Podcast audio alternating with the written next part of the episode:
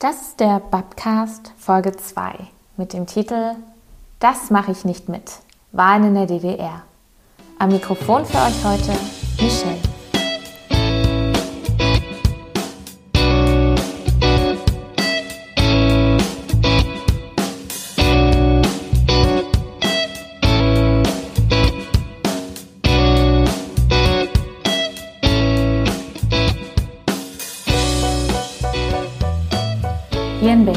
Sprechen wir in diesem Jahr von einem Superwahljahr. Warum? Ganze sechs Kreuze können die BerlinerInnen setzen, um mit ihrer Stimme die Politik der nächsten Jahre zu lenken. Wir bestimmen dieses Jahr über das Abgeordnetenhaus, die Bezirksverordnetenversammlung, den Bundestag und nicht zuletzt über den Volksentscheid mit dem Titel Deutsche Wohnen und Co. enteignen. Auch in der DDR gab es Wahlen. Frei, geheim und gleich, wie wir sie heute kennen, waren die allerdings nicht. In der DDR wählte man sowohl auf Republik als auch auf Kommunalebene. Anders als heutzutage standen die Ergebnisse der Wahlen in den meisten Fällen bereits vorher fest. Und Kreuze machte man ebenfalls nicht. Es gab eine Liste, auf der die Kandidatinnen der Nationalen Front, so nannte sich der Zusammenschluss zwischen der SED, den Blockparteien und Massenorganisationen in der DDR, abgedruckt waren. Um seine Ja-Stimme abzugeben, faltete man den Zettel und warf ihn in die Urne. Dagegen zu stimmen war deutlich schwieriger und fand zumeist in der Wahlkabine statt. Wer diese ansteuerte, machte sich generell schon mal verdächtig. Ein Risiko, das nur wenige Menschen auf sich nahmen. Dass die Wahlergebnisse mit teilweise bis zu 99 Prozent Zustimmung nicht echt sein konnten, das war den meisten Menschen in der DDR klar. Doch erst im Jahr 1989 fanden sich genug Menschen zusammen, die es sich zur Aufgabe gemacht haben, bei der Kommunalwahl 1989 den Wahlbetrug erstmalig nachzuweisen. Ob ihnen das gelungen ist und welche Folgen das für die DDR hatte, das hören wir heute. Ich freue mich deswegen sehr über den Gast dieser Folge, denn ich spreche mit Evelyn Zupke. Sie ist seit Juni 2021 die erste Bundesbeauftragte für die Opfer der SED-Diktatur und mit den Wahlen und vor allem den Wahlbetrug in der DDR verbindet sie eine ganz persönliche Geschichte, die sie uns heute erzählen wird. Vielleicht stellen Sie sich jetzt anfangs kurz vor und so schildern kurz Ihren Lebensweg bis 1989 und wie Sie dieses Land, die DDR, einfach erlebt haben. Ja, guten Tag. Ähm, Evelyn Zupke, Jahrgang 1962. Ich bin auf der Insel Rügen geboren, komme also aus dem sogenannten Tal der Ahnungslosen. Das heißt, wir hatten kein Westfernsehen, keine Westnachrichten, also nur die Informationsquellen der DDR, ja, sozusagen. Ich bin äh, eigentlich als sozialistisches Musterkind aufgewachsen bis zur achten Klasse. Meine Mutter war Lehrerin, was für mich bedeutete, dass ich von Anfang an einem ziemlichen Anpassungsdruck ausgesetzt gewesen bin und natürlich auch äh, als Kind gar nicht viele Fragen gestellt habe oder gar keine Fragen bezüglich der DDR gestellt habe. Das hat man so hingenommen. Ich war bei den Pionieren, ich war in der FDJ und äh, so hatte ich so bis zur achten Klasse eigentlich ein, ein durchschnittliches, äh, normales Leben in der DDR. Als dann die neunte Klasse kam, in der DDR war das Bildungssystem ja so gegliedert, dass man von der neunten bis zur zwölften Klasse eine sogenannte erweiterte Oberschule besuchen konnte, EOS genannt. Und äh, da, musste, da gab es verschiedene Zugangsvoraussetzungen. Einmal musste man schon auch gute Zensuren haben. Man durfte aber selber oder das Elternhaus nicht negativ politisch aufgefallen sein. Dann ist einem der, der Zugang dorthin verwehrt worden. Das war bei mir nicht so, also besuchte ich diese EOS und als ich dann auf diese Schule ging, war in der neunten Klasse, bei mir ging es eigentlich auch noch so weiter wie bisher und dann natürlich ab der 10., 11., 12. Klasse sowieso jugendliche Rebellion, die ja dann auch bei vielen entsteht. Äh, in dieser Phase begann ich natürlich auch meine Umwelt, also sprich die DDR, ganz anders wahrzunehmen. Ich verglich natürlich äh, die, die Realität mit dem, was zum Beispiel im Staatsbürgerkundeunterricht erzählt wurde, wo ja natürlich die DDR immer hoch gelobt und gepriesen wurde und die Realität äh, völlig von dem dort propagierten abwich. Und da ich auch schon mal ein bisschen dazu neigte, eine große Klappe zu haben, äh, fing ich natürlich an, Fragen zu stellen. Und das war natürlich nicht gewünscht. Also in der DDR und gerade auch im Bildungssystem war ja Anpassung erwartet, erwünscht, gefordert. Anpassung wurde belohnt und eigenes Denken, kritisches Denken, kritische Fragen stellen, das wurde sanktioniert. Und das zog sich dann so durch die letzten Schuljahre, Da könnte ich jetzt viele, viele Episoden erzählen. Und so waren, gab es einige Ereignisse, wo ich dann auch immer öfter zum Direktor musste. In der Folge der Schulzeit jedenfalls äh, wurde mir dann gesagt, dass ich mich gar nicht für einen Studienplatz bewerben bräuchte. Das war so auf dem informellen Weg eigentlich. Und ich selber war aber zu dem Zeitpunkt auch so äh, weit, dass ich eigentlich nur noch so weit wie möglich weg wollte, so von dem Staat, ja, dass ich äh, gedacht habe, nee, also das will ich auch gar nicht mitmachen. Was wäre dann passiert, wenn ich studiert hätte? Dann hätte ich ja diese Anpassungsleistung, die hätte ich irgendwann erbringen müssen. Und dazu war ich einfach überhaupt nicht bereit. Von daher war das für mich dann auch in Ordnung. Ich war 18, ich hatte mein Abitur. Ich habe dann als äh, Kellnerin ungelernt angefangen in der Gastronomie in Binz. Das fand ich erst total toll. Das habe ich von 1980 bis 84 gemacht. Dann waren 1984 Wahlen. Dort bin ich nicht hingegangen. Dann gab es den nächsten Ärger, weil natürlich erwartet wurde, dass, dass man dorthin ging. Ich wurde dann auch auf der Arbeitsstelle abgesucht, aufgesucht an dem Tag. Und mir wurde gesagt, ja, also wissen Sie denn nicht, äh, man zieht sich noch anders, Fräulein, sagte man ja noch, Fräulein so und so, äh, wissen Sie denn nicht, was der Staat alles für Sie tut und Sie wollen nicht mal zur Wahl gehen? Das war so, versucht dann eben die Menschen, in dem Fall mich, zu nötigen, dann doch zur Wahl zu gehen. Weil natürlich dieses Bekenntnis, sogenannte Bekenntnis zum sozialistischen Staat, das versuchten, versuchte die SED ja den Menschen abzuverlangen. Und gut, dann hatte das jetzt nicht direkt so krasse negative Konsequenzen, aber immer merkte, die Atmosphäre veränderte sich und Außerdem war ich so am, am nächsten Punkt meines Lebens angelangt, dass ich gedacht habe, ja, Gastronomie, das hat mir Spaß gemacht. Ich habe mich frei gefühlt, soweit das möglich war in diesem Land. Also ich war von meiner Mutter auch weg. Ich hatte ein Zimmer, ich habe Geld verdient und keiner wollte eigentlich was von mir jetzt, außer dass ich ordentlich arbeite natürlich. Und dann äh, kam so wieder so die, die Frage, ja, Sinnsuche, Lebenssinnsuche ist ein großes Wort, war aber tatsächlich so, so dass ich dann in der Folge mich, an, also habe ich die Kirche als Arbeitgeber gewählt, habe dort in einem diakonischen Werk als pflegerische Hilfskraft angefangen, mit Menschen mit geistig, geistiger Behinderung zu arbeiten, habe dort eine Fernausbildung der Diakonie, die es eigentlich nur im Westen gab, gemacht. Dadurch musste ich immer nach Berlin fahren. Ich hab, äh, war verheiratet inzwischen, dann wieder geschieden, hatte einen Sohn. Also biografisch befinde ich mich jetzt im Jahr 1986. Und ähm, natürlich habe ich äh, durch, den, durch Kirche als Arbeitgeber auch andere Menschen kennengelernt, habe auch äh, viel mehr erfahren, auch dadurch, dass ich oft in Berlin gewesen bin. Und dazu muss ich sagen, ich hatte auch Verwandtschaft, die in Berlin war. Ich war als Kind auch oft in Berlin und da habe ich auch, auch wenn ich das alles noch nicht einordnen konnte, viele Sachen mitbekommen. Die Biermann-Ausbildung, obwohl ich da schon 14 war, verstanden habe ich das alles noch nicht richtig. Aber da waren auch schon Einflüsse, die mich natürlich auch mitgeprägt haben. Also ich kam nicht nur ganz aus dem Tal der Ahnungslosen. Naja, und dann bin ich in Berlin in der Stephanus Stiftung gelandet. Dort äh, habe ich dann mit meinem Sohn ein, eine kleine, ein kleines Zimmer gehabt in einer Baracke. Da war auch die Kindertagesstätte für mehrfach schwerst geschädigte Kinder in der ich dann auch gearbeitet habe. Und da war ich natürlich dann mittendrin im Zentrum. Und Berlin, da gab es ja nun so viele oppositionelle Gruppen. Direkt auch in der Stefaner Stiftung gab es ja auch viele Menschen, die sich in der Opposition engagierten.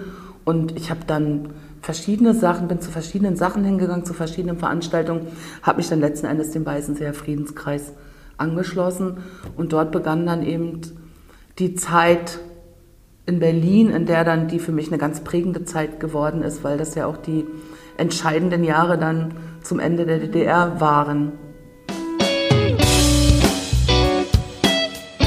Ja, ähm, Sie haben ja gerade schon auch beschrieben, dass ähm, es diese Vorbereitung auf die damaligen DDR-Wahlen gab. Also wir befinden uns ja jetzt gerade auch im Wahlkampf und einen Wahlkampf gab es auch, aber der war ja eigentlich ganz anders, denn es wurde ja nicht darum gekämpft, dass diese eine Partei gewählt werden würde, das war sowieso irgendwie klar, sondern es wurde ja überhaupt darum gekämpft, dass überhaupt Leute einfach wählen sollten und dieses Bekenntnis abgeben sollten. Wie haben Sie diese damaligen Anstrengungen wahrgenommen? Also es gab ja auch so Veranstaltungen zur Vorbereitung, wo die Kandidatinnen vorgestellt wurden und so weiter.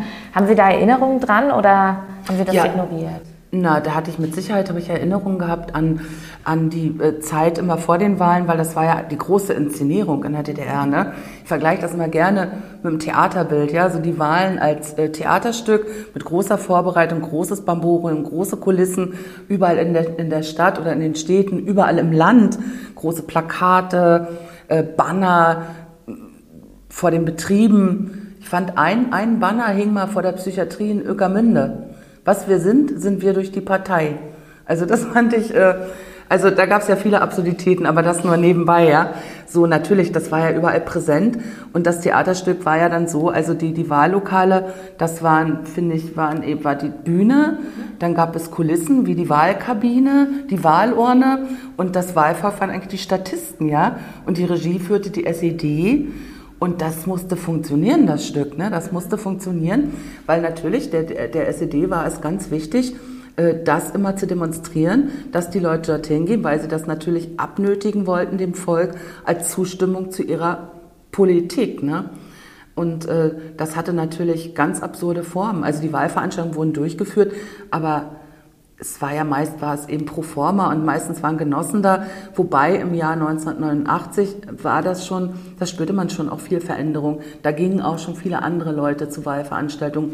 Wir im Friedenskreis Weißen, Sie haben das auch gemacht. Wir sind bei uns im Bezirk auch in, zu Wahlveranstaltungen gegangen, haben den Genossen Fragen gestellt. Das war natürlich nicht gerne gesehen. Wir waren natürlich auch da verrucht, verschrien und äh, und es war ja in der DDR bekannt, dass die Wahlen eine Farce waren, dass die Wahlen verlogen waren. Die Wahlen hießen Zettelfalten. Und natürlich betraf das nicht alle Menschen. Aber ich denke, die meisten wussten es, egal wie sie sich jetzt verhalten haben, egal welches, welche Konsequenz sie für sich daraus gezogen haben, ob die Menschen jetzt gesagt haben, naja, ich gehe da trotzdem hin, weil, sonst habe ich Angst, vielleicht, äh, ich habe... Äh, krieg Ärger auf der Arbeit, mein Kind darf nicht Abitur machen, mein Kind darf nicht studieren oder, oder, oder, ja. Das war ja wahrscheinlich, ist es ja die Masse der Menschen gewesen, die Mitläufer, die Angepassten. Das meine ich überhaupt nicht werten, verurteilen, ich kann das verstehen. Aber äh, für mich war es eben anders und für die Menschen, die ich kannte, mit denen ich dort in Opposition war, mit meinen Freunden, dass wir uns überlegt haben, also Wahlen in der DDR ist ja in aller Munde, ne? Also, und, und das Land war ja so zu der Zeit so würde ich es jedenfalls beschreiben, irgendwie zerrissen. Also es war eine Resignation da, so, naja, hier ändert sich sowieso nie was. Also im Gegensatz eben äh, damals Sowjetunion, von der Sowjetunion lernen heißt siegen lernen, hieß es ja immer.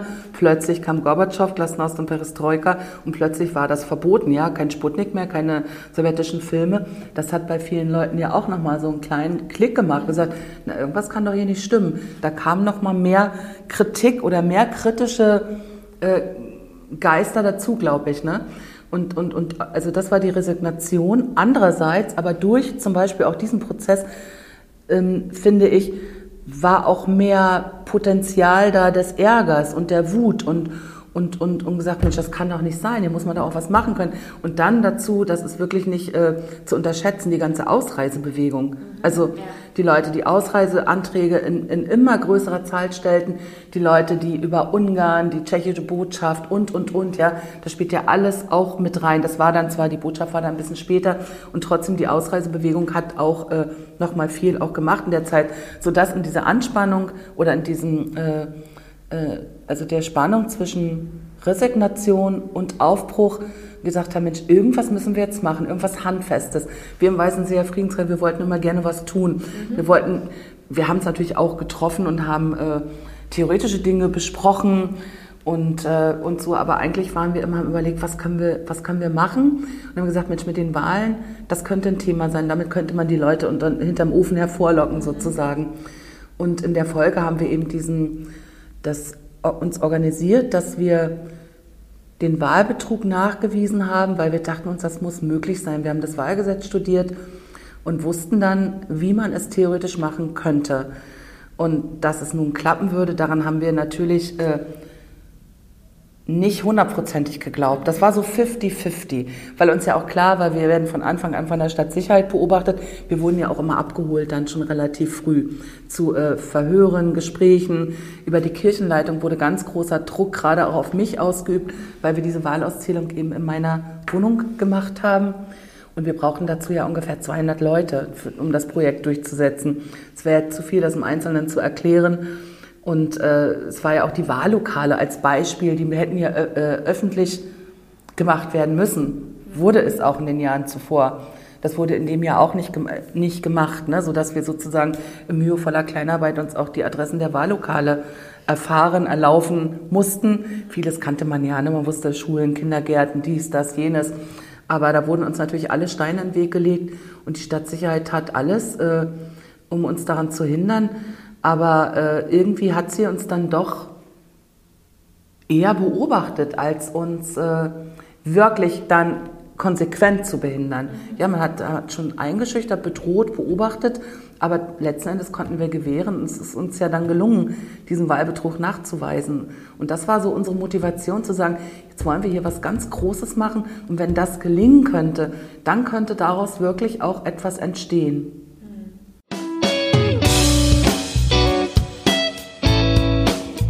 Also Sie haben 1984 die Wahl verweigert.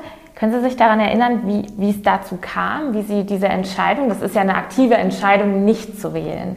Ja, also 1984 war ich ja dann auch schon 22. Also ich hatte die Schule hinter mir, das hatte ich ja schon beschrieben. Und natürlich war ich dann auch schon zu weit, äh, so weit zu sagen, was ist das eigentlich hier? Das ist doch verlogen, das ist doch, äh, das ist doch keine Wahl, das ist doch eine Farce, ist doch sowieso alles klar. Vorher das Wahlergebnis steht vorher fest. Wozu machen die das überhaupt? Ist ja auch eine Frage, wozu hat man das eigentlich gemacht?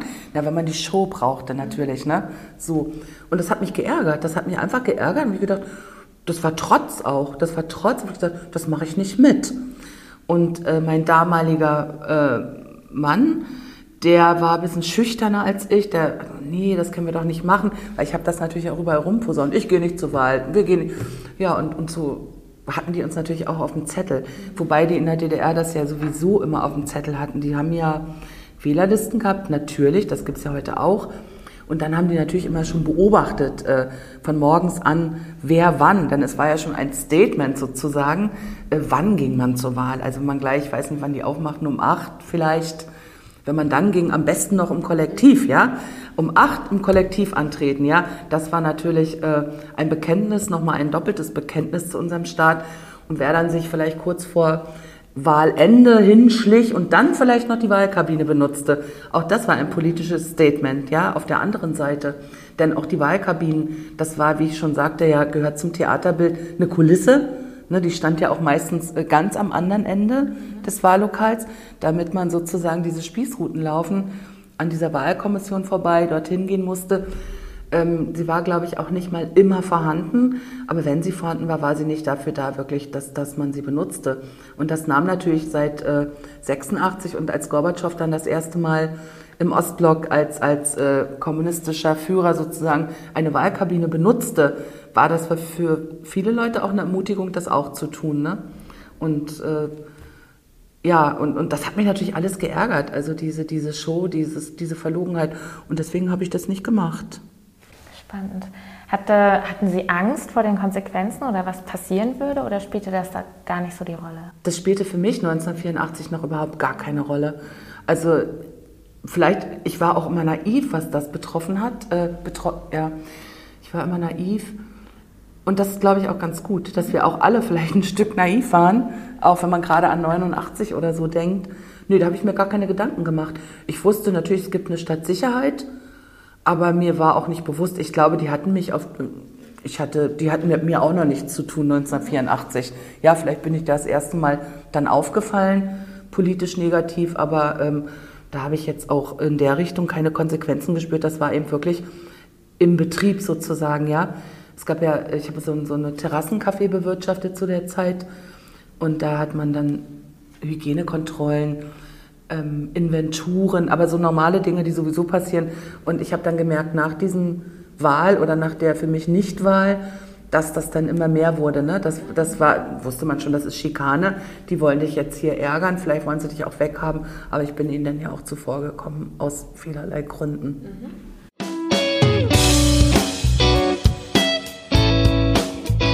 Dann würde ich jetzt gern quasi zum nächsten Punkt Wahlergebnisse und Auszählung kommen, was ja auch der Punkt ist, der mit Ihnen besonders spannend ist. Ja. Ähm, wir haben ja auch vorhin, oder Sie haben vorhin schon erzählt, Sie konnten 1989 bei den Kommunalwahlen im Mai den Wahlbetrug nachweisen. Wie, wie sind Sie auf die Idee gekommen, jetzt zählen wir jetzt, jetzt zählen wir hier mal mit, jetzt, jetzt machen auf wir das. Die Idee, den Wahlbetrug nachzuweisen, sind wir eben darauf dadurch gekommen, dass wir gesagt haben, wir wollen hier was tun. Wir wollen was tun, was die Leute hinterm Ofen vorholt. Und wir haben gedacht, Wahlen, das, das könnte ein Punkt sein. Aus vielerlei Gründen, weil eben so viele Veränderungen im Gange waren und weil einerseits die Resignation, Resignation da war, andererseits aber auch ein Aufbruch zu spüren war. Und wir haben gedacht, das könnte das Thema sein. Das war unser Wunsch, das war unsere Hoffnung. Und deshalb haben wir natürlich überlegt, äh, wie machen wir das? Wie kann man denn den Wahlbetrug nachweisen? Und da musste man natürlich äh, das richtig stabsmäßig organisieren. Man brauchte viele Leute. Wir brauchten knapp 200 Menschen in Weißensee, die das mit uns gemacht haben. Dazu haben wir eine Reihe von Veranstaltungen vorher durchgeführt in, einem, in einer Kirchengemeinde, wo wir Leute dann äh, angesprochen haben, denen erklärt haben, was wir vorhaben. Und die Leute waren begeistert. Wir hatten mehr als genug Leute, ja, die am Wahltag dann sich daran beteiligt haben. Es hieß ja, man musste in jedes Wahllokal Leute schicken, die die Zahlen aufschreiben. Es musste ja richtig handfest sein, dass wir sozusagen parallel zu der Auszählung, die die machen, wir auch unsere Auszählung machen. Das heißt, die Wahlergebnisse aufschreiben. Und dazu gehörte natürlich noch viel, viel mehr. Ja, die ganzen, also Wähler Anzahl der Wähler, Nein-Stimmen, Ja-Stimmen. Dazu kam dann natürlich, was ist eigentlich eine Nein-Stimme? Also ist jedes äh, Wort, jedes Stichwort, was ich jetzt sage, da kann man eigentlich ein eigenes Kapitel darunter aufmachen, um das zu erklären. Das war natürlich eine ganz, ganz komplexe Geschichte. Und wir wollten mit diesen Zahlen einfach nachweisen, okay, wir haben hier andere Zahlen als die, die dann in der Presse, in der Öffentlichkeit in der DDR verkündet werden. Davon sind wir natürlich von vornherein ausgegangen. Nur natürlich wussten wir auch nicht, wo findet der Wahlbetrug statt. Das haben wir dann schon später herausgefunden, aber das wussten wir zu dem Zeitpunkt natürlich nicht. Denn im Wahllokal selber wurden die, wurden die Stimmen alle ordentlich ausgezählt. Bis auf die Unklarheiten eben, ist das jetzt eine ungültige Stimme, ist das eine Nein-Stimme.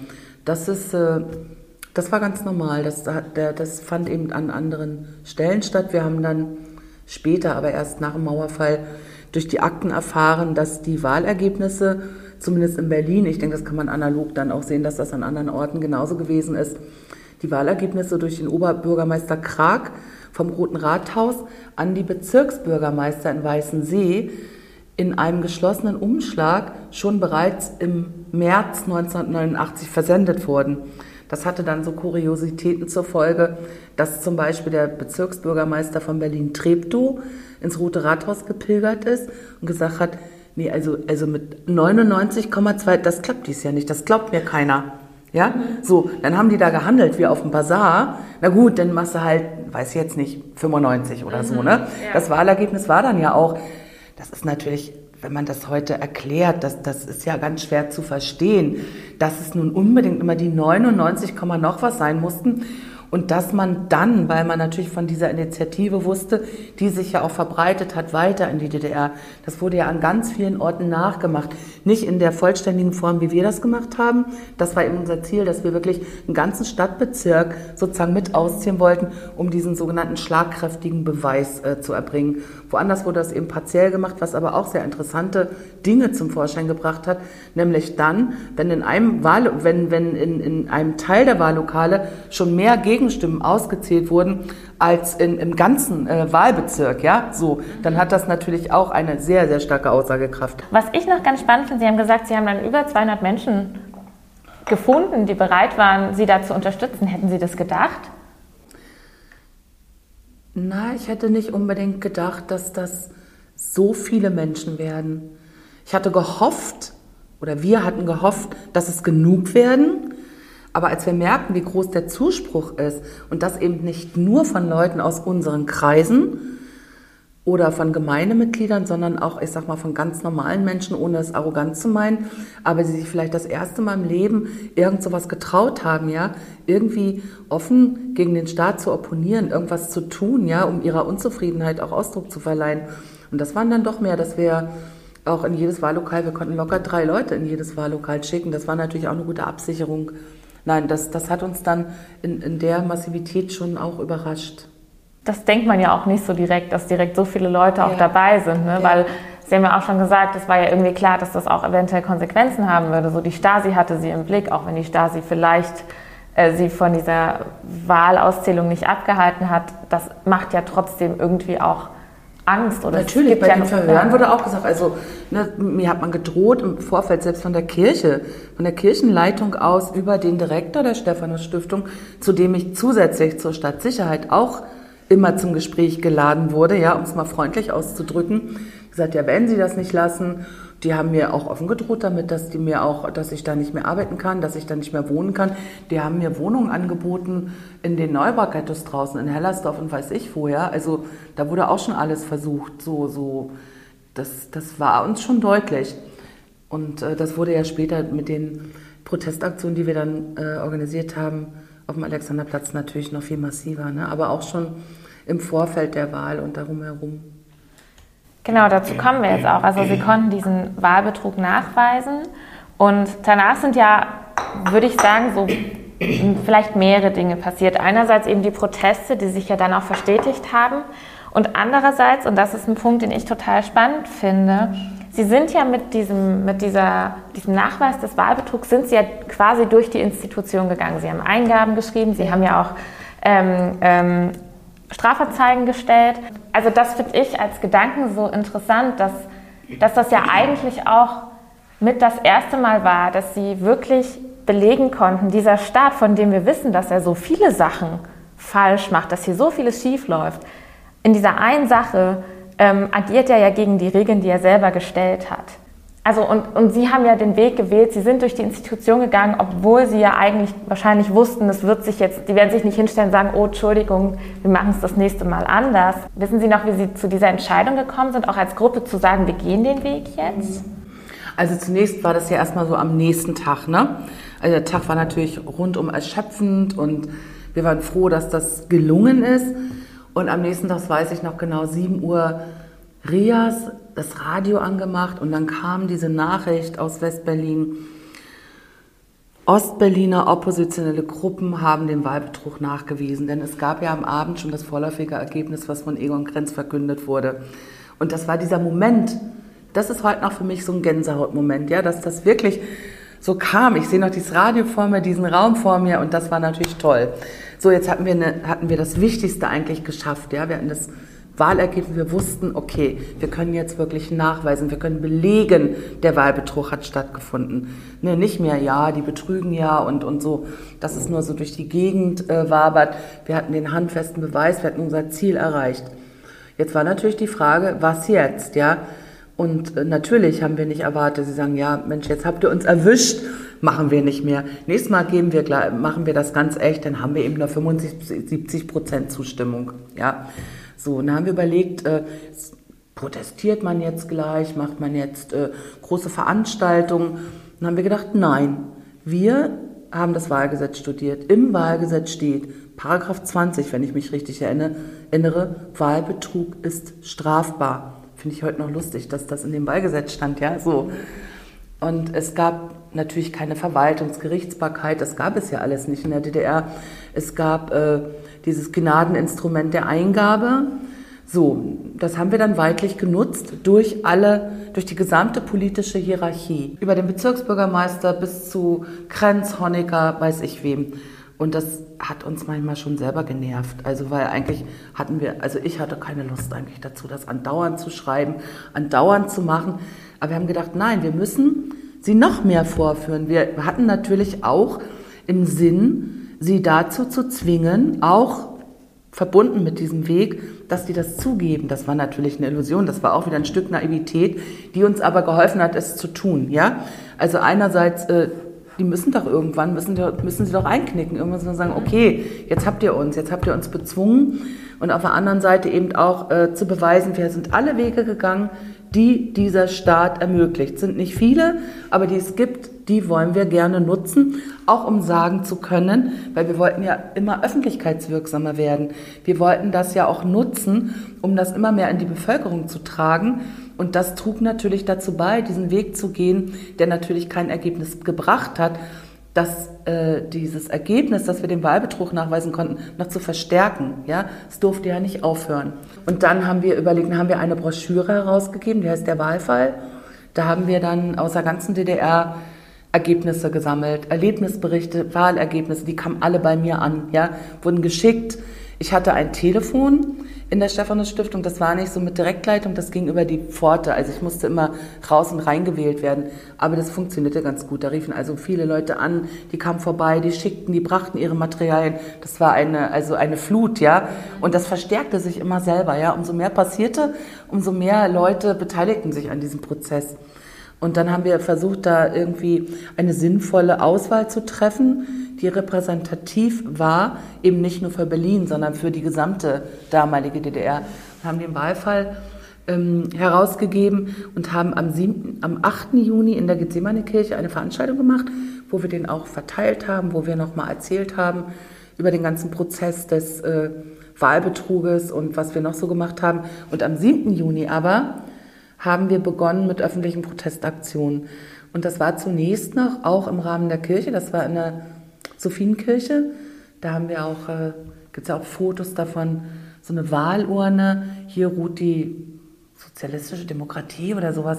Ich weiß noch, die haben wir selber gebastelt und die stand im Kleiderschrank meines Sohnes in der, äh, in der Stephaner Stiftung. Ein Plakat hatten wir noch, nie genug vom Wahlbetrug.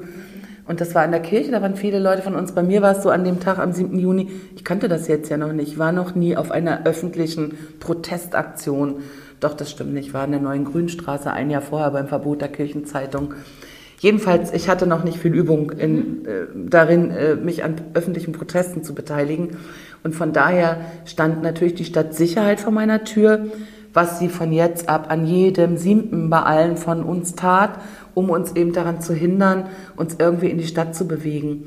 Und deswegen konnte ich die Stephanus Stiftung leider nicht verlassen. Also ich hat mir hat sich oh, man hat mich am 7. Juni quasi unter Hausarrest gestellt, so dass ich das nur aus den Bildern kenne, von den Bildern berichten meiner Freunde, dass die als die dann die Kirche verlassen wollten, sofort von der Stadtsicherheit gegriffen wurden und auch schon auf sehr unsanfte Art und Weise äh, dort in die Autos verbracht wurden, nach Rummelsburg, wie das dann an jedem siebten üblich äh, gewesen war.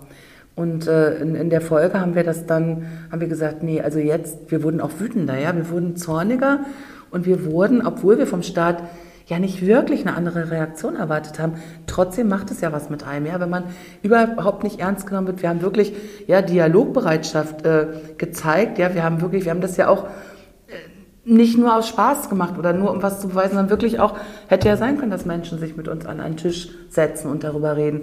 Nichts ist passiert.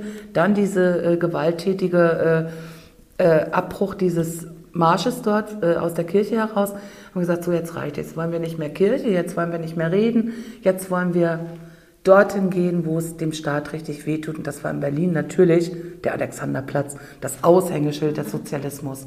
Wir haben gesagt, wir wollen jetzt an jedem siebten auf den Alexanderplatz gehen um 17 Uhr, an die Weltzeituhr, an den Springbrunnen. Und das wollten wir sozusagen so lange machen, bis irgendwas passiert. Und mit dem Ziel, dass es sich verselbstständigt, dass wir irgendwann vielleicht gar keine kleinen A5-Zettel mehr drucken brauchten, wo das angekündigt war, wo das drauf stand, sodass sich das aus sich selber heraus verstärkt und immer weiter rumspricht. Das war unser Ziel.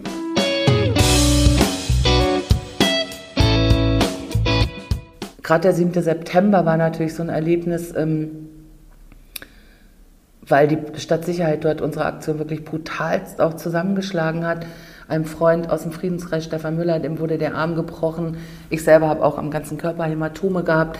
Wir hatten da so ein kleines auf dem, auf dem Blatt, auf dem A5-Blatt geschrieben am 7. September 17 Uhr bis 17.01 Uhr. Also wir haben das immer schon relativ realistisch äh, beschrieben, die Zeit, die wir zum Protestieren haben würden. Das hat ja nicht mal gereicht. Ne? Also sobald wir es dann geschafft hatten, zum Beispiel an dem Tag uns um den Springbrunnen herum zu sammeln und auf den Springbrunnen dran gehen wollten, wir wollten unsere Jacken öffnen, wir hatten T-Shirts bemalt, hätten wir das geschafft, hätte man lesen können, 7. Mai Wahlbetrug. Und dann sind wir in den Springbrunnen gesprungen und die mussten uns hinterher springen. Das hatten wir uns so ausgedacht. Ja, das fanden wir bis dahin auch ganz lustig.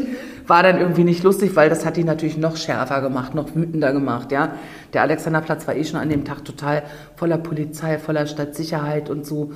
Und dann haben die uns da viel rausgezerrt. Das war schon anders. Das war, also diese offene Brutalität so zu zeigen, mitten auf dem Alexanderplatz, da waren ja auch ganz viele normale Leute. Den Cafés drumherum hat man erzählt, da wird heute ein Film gedreht. Nicht wundern. Also man hatte das schon so geplant, ja. Also heute kriegen die mal so richtig eins auf die Mütze, ja, damit die mal wissen, wer hier der Herr im Hause ist. Also das war klar die Botschaft.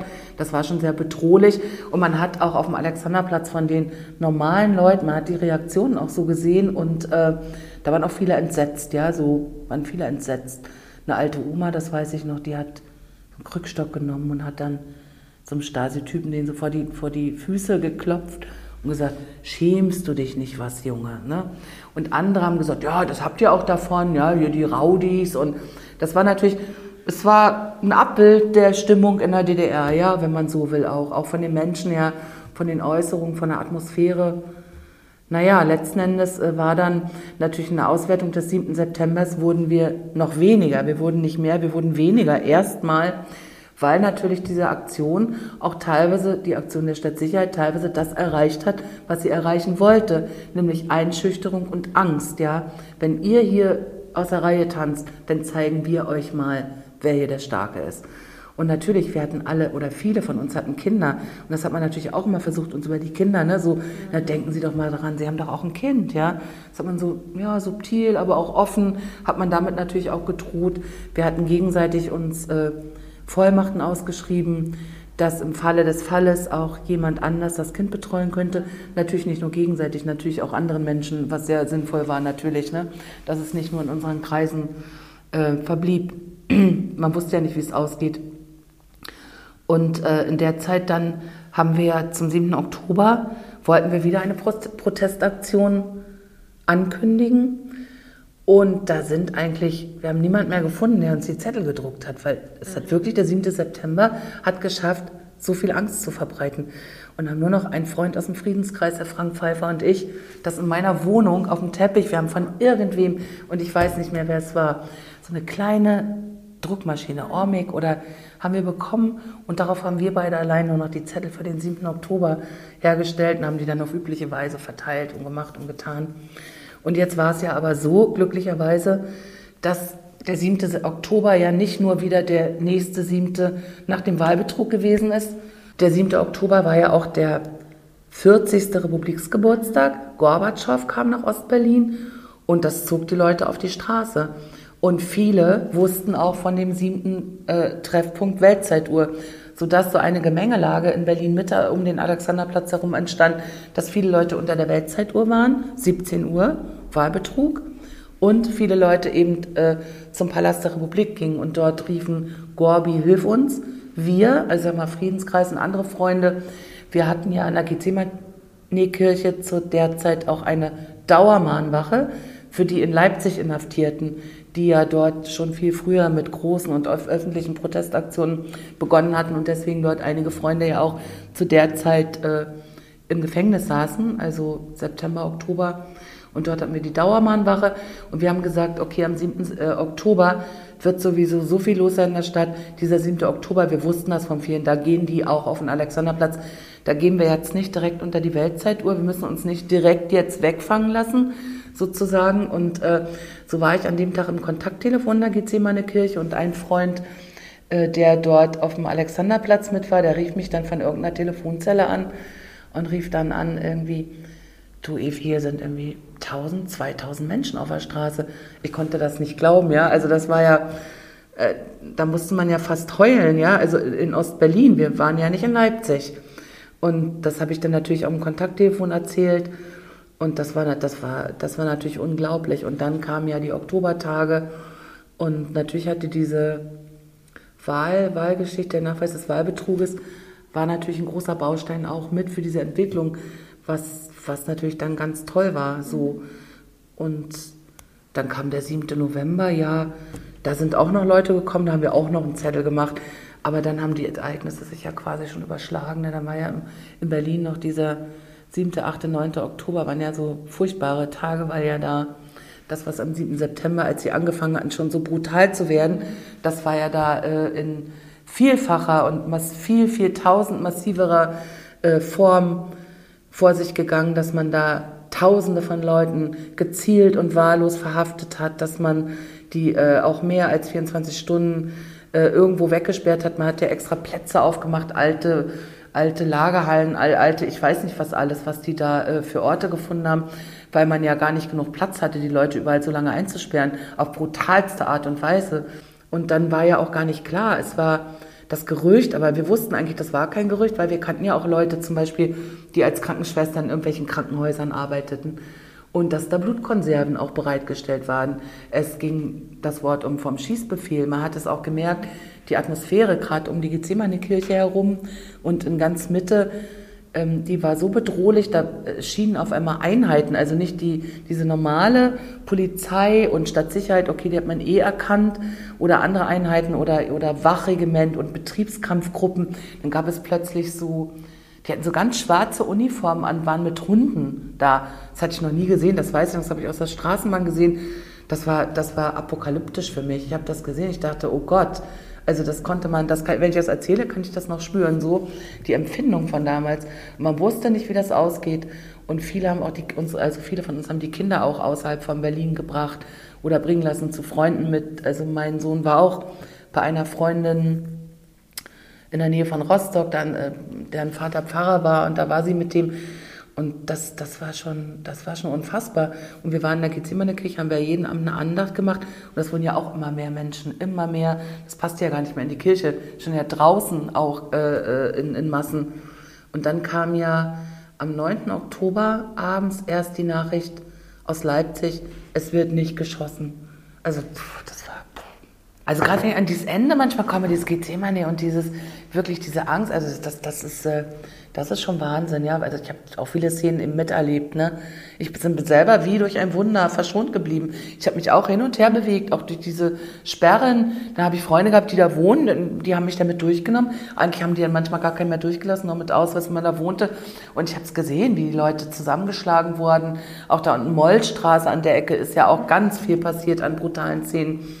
Ich habe das gesehen, ich habe gesehen, wie die Leute auf den LKW geworfen wurden, wie die verprügelt wurden. Also Wahnsinn, ja. Also das, das hat selbst mein, meine Vorstellungskraft von der Schlechtigkeit der DDR noch übertroffen. So, und wenn man das dann so erzählt, oh, das kriegt, das Gefühl kriegt einen so an, ne? Wahnsinn. Das, das ist halt auch, wenn man auch die Zahlen sich anschaut, das ist ja brutal. Und das ist auch tatsächlich so eine Frage, die mir auch immer noch im Kopf ist. Sie haben ja auch erzählt, die Proteste wurden immer nach wenigen Sekunden quasi abgebrochen, unterbrochen. Sie hatten die Stasi im Nacken. Ähm, woher nimmt man denn dann die Kraft, da einfach wieder hinzugehen? Auch wenn man weiß, vielleicht ist es dieses Mal wieder nur eine Sekunde oder vielleicht werden wir von der Stasi verprügelt oder so. Also woher haben Sie so die Kraft genommen? Sie haben ja auch erzählt, viele sind irgendwann einfach, was heißt einfacher, viele sind ausgestiegen, auch aus Angst. Ja. Naja, es ist... Die Angst war zwar da, aber irgendwie die Wut, der Trotz, das Beharrungsvermögen und dieses Nein, mhm. nein, ihr kriegt uns nicht klein, das war irgendwie offensichtlich stärker, ja. Das nannten manche unvernünftig, manche nannten das naiv, was vielleicht auch, es kommt drauf an, wie man das betrachtet, ja, aus welcher Perspektive. Aber das, das war für mich auch doch, es war für mich auch eine Frage. Auch wegen, also ich glaube, für alle von uns, die Kinder hatten, war das ständig eine Frage, ja. Und man kann das auch so oder so betrachten. Aber trotzdem, das andere war immer irgendwie stärker, ja. Und ja, es ist ja auch gut, dass es immer auch viele Menschen gibt, wo das dann so ist. Also, weil sonst wäre ja auch nicht so viel passiert. Und wenn man dann überlegt, wie viele tausende Menschen dann auch, auch sich angeschlossen haben, ja, dass irgendwann doch diese So-Kraft entstanden ist, ja, aus aus mehreren einzelnen Sachen, wie sich das dann so fügte. Also das ist schon beeindruckend im Nachhinein, dass das dann so möglich geworden ist. Ne? Also das hat sich dann auf jeden Fall gelohnt. Ich glaube tatsächlich, Trotz ist, ist tatsächlich ein starker Antrieb. So ein bisschen, ja. weil er mit Wut so eng verbunden ist und vielleicht auch mit, mit dem Gedanken, nee, jetzt reicht's. Das ist ja, jetzt reicht's, ja. genau. Ich sag mal, konstruktive Wut, konstruktiver mhm. Trotz, ja. Es reicht, und diesen Kampf, einfach aus diesem Kampf nicht auszusteigen. Mhm. Und das war dann offenbar doch immer alles stärker als die Angst.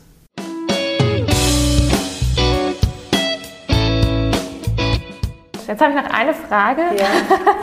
so ein bisschen ähm, haben wir uns überlegt, 1990 waren ja dann auch die ersten Demo demokratischen Wahlen und so.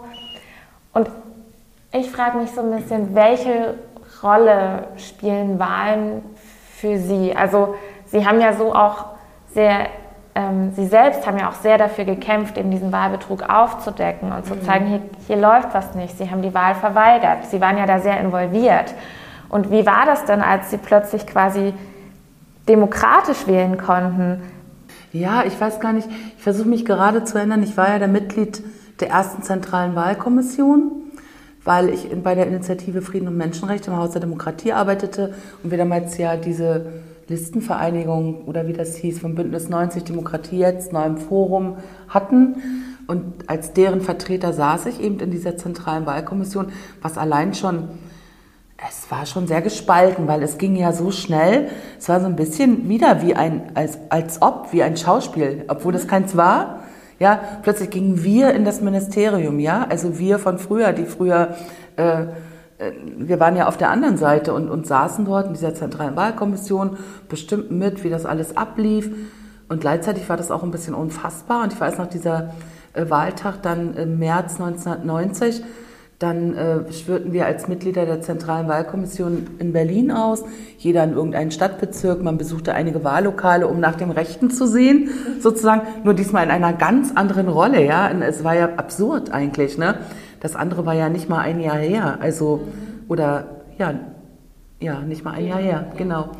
Und äh, das war aber ein gutes Gefühl natürlich. Es war auch ein Triumph auch wenn das manchmal gar nicht so richtig angekommen ist. Und das Misstrauen, na klar, da saßen ja noch die alten Leute. Mhm. Nur äh, es hielt sich im Konkreten in Grenzen, weil wir ja wussten, dass der Wahlbetrug nicht an den Tischen, wo die Stimmen ausgezählt wurden, stattgefunden hat. Von daher war dieses Kontrollieren, also das war dann äh, eine, eine gute Symbolik, das war wichtig. Äh, Präsenz zu zeigen und äh, diese Rolle auch anzunehmen und, und auch die dem Gegenüber zu zeigen. Aber insgesamt natürlich war Misstrauen in, in, in diese Gesamtsituation, in die Leute, die ja auch noch da waren, da, aber nicht in die Auszählung als solche. Und äh, der Wahltag selber endete dann ja für uns, sage ich mal, äh, von, von diesen Gruppen, die dann ja eben in diesen äh, anderen Gruppen, Demokratie, jetzt Neues Forum, Initiative Frieden, Menschenrechte und so waren, natürlich enttäuschend, weil äh, wir ja nur, ich glaube, 2, irgendwas Prozent Stimmen bekommen haben. Aber gut, das soll hier nicht zur Sache tun. Und, und Wahlen natürlich irgendwie, ja, das, das ist immer so ein Thema in meinem Kopf auch geblieben. Und natürlich äh, gehe ich heute zu Wahlen, bin seither auch immer zu Wahlen gegangen, weil natürlich Wahlrecht, wenn einem das so bewusst wird, ähm, dass es gar keine Selbstverständlichkeit ist, ja, es ist ja heute auch noch nicht in vielen Ländern, dass man, dass es freie, demokratische und geheime Wahlen gibt und dass es einfach ein hohes Gut ist. Und wenn ich vor Schulen bin, mit Schülern darüber spreche, dann betone ich das auch immer und erkläre auch, warum das so ist. Und äh, natürlich, das sage ich auch immer gerne, da, das wird nicht immer so gerne gehört von manchen Menschen. Ich finde es auch in Ordnung, wenn Leute nicht zur Wahl gehen, dass es auch das Recht gibt, nicht zur Wahl gehen zu müssen und dafür keine Sanktionen in Kauf nehmen zu müssen.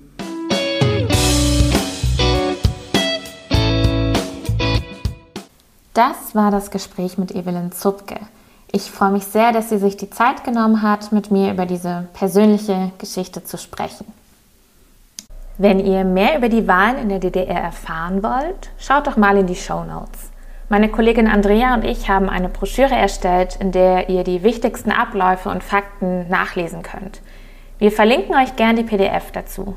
Wenn ihr euch dafür interessiert, wie genau der Nachweis des Wahlbetrugs vonstatten ging verlinken wir euch ein anderes Interview von Frau Zupke, bei der sie die Geschichte etwas detaillierter erklärt. Vielleicht fragt ihr euch jetzt, warum die SED all diesen Aufwand betrieben hat. Die Auswahl geeigneter Kandidatinnen aller Parteien, Veranstaltungen im sogenannten Wahlkampf, aufdringliche Wahlwerbung, wenn das Ergebnis doch so klar war. Warum verbietet die SED den Wahlbetrug in ihrem eigenen Gesetz und hält sich dann nicht daran? Ich denke, dass die Antworten auf diese Fragen uns viel Aufschluss darüber geben können, wie mächtig Wahlen sind.